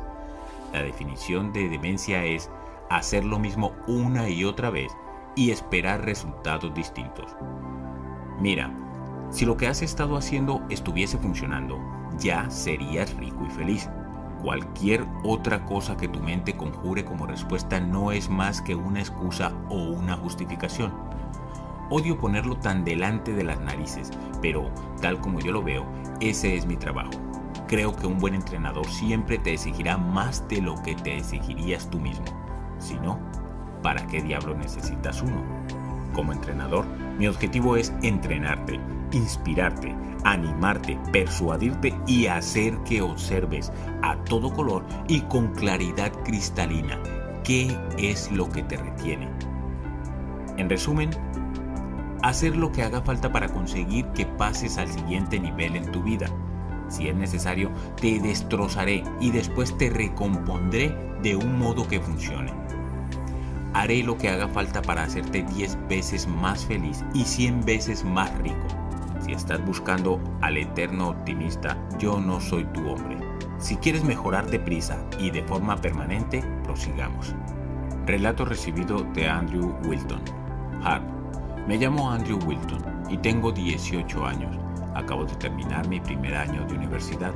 Hace dos años asistí al Mente Millonaria Intensivo y desde entonces he estado utilizando las técnicas que aprendí allí Este febrero pasado, durante la semana de lectura, mientras mis amigos estuvieron trabajando o visitando a su familia, con el dinero que había ahorrado con tus métodos, pude pasar 10 días en la costa sur de España. ¡Qué experiencia! No habría tenido la libertad económica de ir a donde quisiera y hacer lo que quisiera si no hubiera puesto en práctica las estrategias que aprendí en el Mente Millonaria. Gracias, Har. El éxito es una habilidad que puede aprenderse. Puedes aprender a triunfar en cualquier cosa. Si quieres ser un gran jugador de golf, puedes aprender a hacerlo. Si quieres ser un gran pianista, puedes aprender a hacerlo. Si quieres ser verdaderamente feliz, puedes aprender a hacerlo.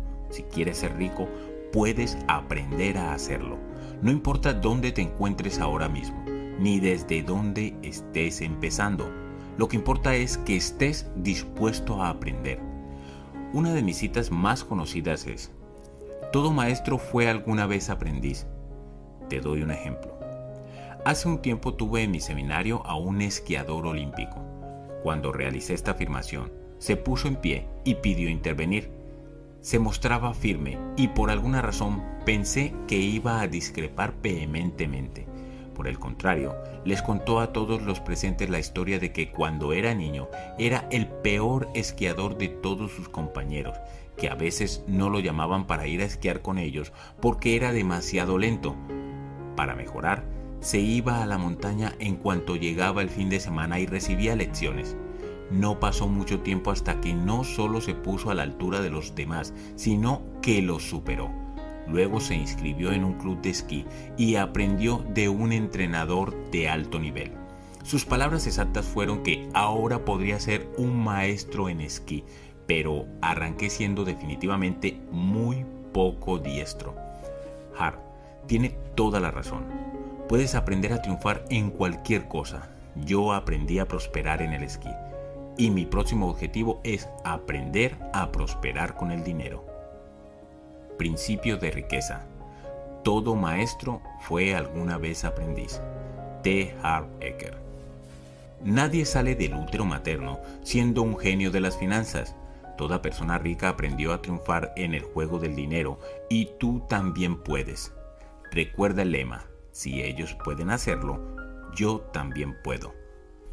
Llegar a ser rico no tiene tanto que ver con hacerte rico económicamente como con quien quieres llegar a ser en lo que se refiere a carácter y mente. Quiero compartir contigo un secreto que poca gente conoce. El modo más rápido de hacerse rico y de permanecer rico es trabajar en desarrollarte a ti mismo. La idea es cultivarte tú para crecer hasta convertirte en una persona próspera. Repito una vez más, tu mundo exterior es meramente un reflejo de tu mundo interior. Tú eres la raíz, tus resultados son los frutos. Hay un dicho que me gusta, te llevas a ti mismo contigo a donde quiera que vayas. Si te cultivas hasta crecer y convertirte en una persona próspera en lo que se refiere a fuerza de carácter y mente, triunfarás de forma natural en cualquier cosa que hagas. Adquirirás el poder de la decisión absoluta adquirirás el poder interior y la capacidad de elegir cualquier empleo, negocio o campo de inversión sabiendo que será un éxito. Esta es la esencia de este audiolibro. Cuando eres una persona de nivel 5, obtienes resultados de nivel 5. Pero si puedes crecer hasta ser una persona de nivel 10, obtendrás resultados de nivel 10. Sin embargo, haz caso de esta advertencia si no realizas el trabajo interior sobre ti mismo y de algún modo recibes mucho dinero, es muy probable que lo pierdas. Pero si te conviertes en una persona próspera por dentro y por fuera, no solo harás dinero, lo conservarás, lo harás crecer y lo que es más importante, serás verdaderamente feliz. La gente rica entiende que el orden para el éxito es ser, hacer, tener la gente pobre y de clase media cree que el orden para el éxito es tener, hacer, ser. La gente pobre y la mayoría de la clase media piensa, si tuviese mucho dinero, podría hacer lo que quisiera y ser feliz. Los ricos entienden. Si me convierto en una persona próspera, podré hacer lo que necesito hacer para tener lo que quiero, incluso mucho dinero. Y esta es otra cosa que únicamente sabe la gente rica. El objetivo de crear riqueza no es principalmente tener mucho dinero. El objetivo de crear riqueza es cultivarte para crecer hasta convertirte en la mejor persona que puedas ser. De hecho, este es el objetivo de todos los objetivos, cultivarte como persona. A la cantante y actriz de fama mundial Madonna se le preguntó por qué persistía en cambiar de imagen, de música y de estilo todos los años. Ella respondió que la música era su medio de expresar su yo y que el hecho de reinventarse a sí misma cada año la obligaba a crecer para convertirse en la clase de persona que quiere ser. Resumiendo, el éxito no es un qué, es un quién. La buena noticia es que quien tú seas es totalmente susceptible de ser formado y de mejorarse. Yo debería saberlo. No soy en modo alguno perfecto ni me acerco a la perfección siquiera, pero cuando miro quién soy actualmente en oposición a quien era hace 20 años, veo una correlación directa entre yo y mi riqueza o la ausencia de ella de entonces y yo y mi riqueza de ahora. Aprendí mi camino hacia el éxito y tú también puedes hacerlo. Por eso me dedico al negocio de la formación. Sé por experiencia personal que prácticamente cualquier individuo puede formarse para tener éxito. Yo me formé para tener éxito y ahora he podido formar a otras decenas de miles de personas para que lo tengan. La formación funciona. He descubierto que otra diferencia clave entre los ricos y la gente pobre y de clase media es que los primeros son expertos en su campo. La gente de clase media es mediocre en su campo y los pobres son malos en su campo. ¿Cómo de bueno eres en lo que haces? ¿Cómo de bueno eres en tu empleo? ¿Cómo de bueno eres en tu negocio? ¿Quieres un modo totalmente objetivo de saberlo? Mira tu sueldo. Eso te lo dirá todo. Es sencillo, para cobrar la mejor paga debes ser el mejor. Principio de riqueza. Para cobrar la mejor paga debes ser el mejor. En el mundo del deporte profesional todos los días reconocemos este principio. Generalmente los mejores jugadores de todos los deportes son los que ganan más, son los que también obtienen más dinero en promociones este mismo principio es también cierto tanto en el mundo de los negocios como en el de las finanzas. Tanto si eliges ser propietario de un negocio, profesional o distribuidor de mercadotecnia en red, como si te dedicas a las ventas por comisión, tienes un empleo asalariado o eres inversor en propiedad inmobiliaria, en acciones o en cualquier otra cosa. Cuanto mejor seas en ello, más ganarás. Esta es precisamente otra razón por la que aprender continuamente y perfeccionar tu habilidad en cualquier campo en el que te encuentres es algo imprescindible. Sobre el tema del aprendizaje vale la pena advertir que los ricos no solo continúan aprendiendo, sino que se aseguran de hacerlo de quienes ya han estado allí donde ellos quieren ir. Una de las cosas que más me influyeron personalmente fue de quien aprendía Siempre procuré aprender de verdaderos maestros en sus respectivos campos, no de quienes se autoproclamaban expertos, sino de los que podían corroborar lo que decían con resultados en el mundo real. La gente rica consulta a personas que sean más ricas que ellos. La gente pobre consulta a sus amigos, los cuales están igual de arruinados que ellos. Hace poco me reuní con un banquero de inversiones que quería hacer negocios conmigo. Sugería que para empezar le confiase algunos cientos de miles de dólares. Después me pidió que le enviase mis extractos de cuentas para que él pudiese hacer sus recomendaciones. Lo miré a los ojos y le dije, disculpe, pero ¿no está usted entendiendo esto al revés? Si quiere que lo contrate para que me administre el dinero, ¿no sería más apropiado que me enviara usted a mí sus extractos de cuentas? Y si no es usted muy rico, no se moleste. El hombre se quedó muy sorprendido. Parece que nadie le había preguntado jamás por su propia fortuna neta como condición para invertir con él. Es absurdo. Si fueses a escalar el monte Everest, contratarías a un guía que no hubiese estado antes en la cumbre, ¿O sería más inteligente encontrar a alguien que hubiera llegado varias veces hasta lo más alto y supiera exactamente cómo hacerlo? Así pues, te aconsejo que pongas toda tu atención y energía en formarte continuamente y al mismo tiempo que seas muy selectivo a la hora de escoger a la persona de la que te dejarás aconsejar y de las que aprenderás. Si aprendes de quienes se hayan arruinados, aun cuando sean asesores, preparadores o planificadores, solo hay una cosa que podrán enseñarte, a estar arruinado.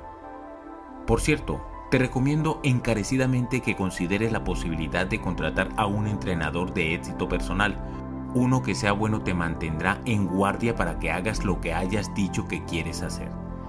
Hay entrenadores que lo son de la vida, es decir, que manejan la gama de todo mientras que hay otros que tienen especialidades entre las cuales podrían encontrarse el rendimiento personal o profesional, las finanzas, los negocios, las relaciones, la salud e incluso la espiritualidad. Y te repito, averigua los antecedentes de tu posible entrenador para asegurarte de que haya demostrado éxito en los ámbitos que sean importantes para ti. Al igual que existen senderos seguros para escalar el monte Everest, existen rutas y estrategias demostradas para crear elevados ingresos, una rápida libertad financiera y riqueza. Tienes que estar dispuesto a aprenderlas y utilizarlas. Como parte de nuestro método de mente millonaria de administración del dinero, te sugiero que pongas el 10% de tus ingresos en el fondo de formación Utiliza este dinero especialmente para cursos, libros, cintas, CDs o cualquier otro medio que elijas para formarte, ya sea a través del sistema educativo formal, de las empresas de formación privadas o de la preparación personalizada e individualizada. Sea cual sea el método que elijas, este fondo te garantizará los medios para aprender y crecer. Cuanto más aprendes, más ganas y después llevarlo al banco. Declaración. Cuanto más aprendes, más ganas. Declaración. Pon la mano sobre el corazón y di, me comprometo a aprender y crecer constantemente. Tócate la cabeza y di, tengo una mente millonaria. Acciones de la mente millonaria. Primero, comprométete en tu crecimiento. Cada mes lee al menos un libro, escucha una cinta o CDs educativos o haz un seminario sobre el dinero, los negocios o el desarrollo personal. Tus conocimientos, tu confianza y tu éxito aumentarán. Segundo, plantéate contratar a un entrenador o preparador personal que te mantenga en guardia. Tercero, asiste al curso intensivo Mente Millonaria este increíble evento ha transformado la vida a miles y miles de personas y transformará también la tuya. Bien, ¿y qué diablos hago ahora? ¿Y ahora qué? ¿Qué haces?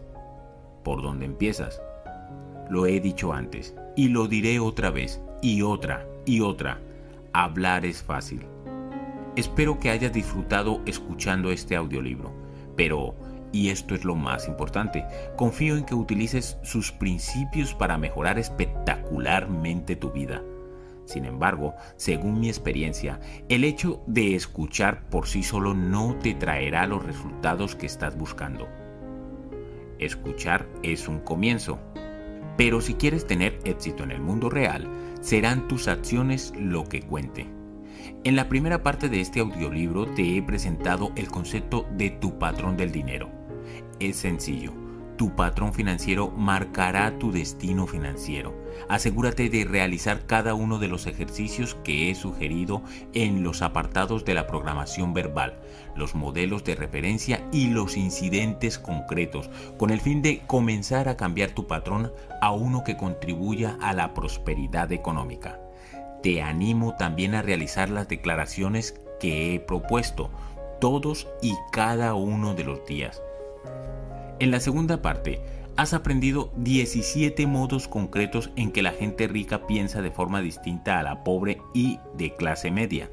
Te recomiendo que memorices cada uno de estos archivos de riqueza, repitiendo diariamente sus declaraciones.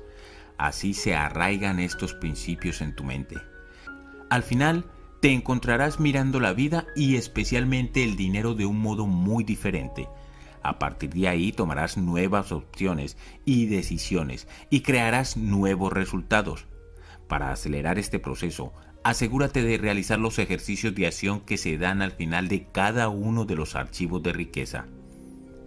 Estos ejercicios de acción son imprescindibles. Para que el cambio sea permanente, debe producirse a nivel celular. El cableado de tu cerebro debe rehacerse. Esto significa que tienes que poner el material en práctica, no solo escucharlo, no solo hablar de ello y no solo pensar en ello, sino hacerlo realmente. Cuidado con la vocecita de tu cabeza que te diga algo así como ejercicios, ejercicios, yo no necesito ni tengo tiempo para ejercicios. Fíjate en quién está hablando aquí. La mente condicionada. Es ella. Recuerda que su cometido es mantenerte justo en el lugar donde estás, en tu zona de comodidad. No la escuches, realiza los ejercicios de acción, haz tus declaraciones y observa cómo sale disparado el cohete de tu vida. Te sugiero también que vuelvas a escuchar este audiolibro, de principio a fin, al menos una vez al mes durante el siguiente año. Podría ser que tu vocecita estuviese gritando, ¿qué? Ya me lo he escuchado. ¿Para qué necesito volver a escucharlo otra vez? Buena pregunta. Y la respuesta es sencilla. La repetición es la madre del aprendizaje. Repito, cuanto más estudies, este audiolibro, más rápidamente te resultarán los conceptos naturales y automáticos. Como afirmaba anteriormente, yo aprendí mi camino al éxito, de modo que ahora me toca a mí ayudar a otros. Mi misión es formar e inspirar a la gente para que viva mejor en función del coraje, la decisión y la alegría, en lugar de hacerlo basándose en el miedo, la necesidad y la obligación. Me siento verdaderamente afortunado por crear seminarios, talleres y campamentos que transforman la vida de la gente de una forma rápida y permanente. Me hace muchísima ilusión haber podido ayudar a más de 250 mil personas a ser más ricas y felices. De corazón, te invito a que asistas al seminario Mente Millonaria de tres días. Este evento te llevará a un nivel de éxito totalmente nuevo en el curso te cambiamos tu patrón del dinero. Bien, por ahora ya está. Gracias por emplear tu valioso tiempo escuchando este audiolibro. Te deseo un tremendo éxito y felicidad verdadera y espero ansiosamente conocerte pronto en persona. Por tu libertad. T. Hart Ecker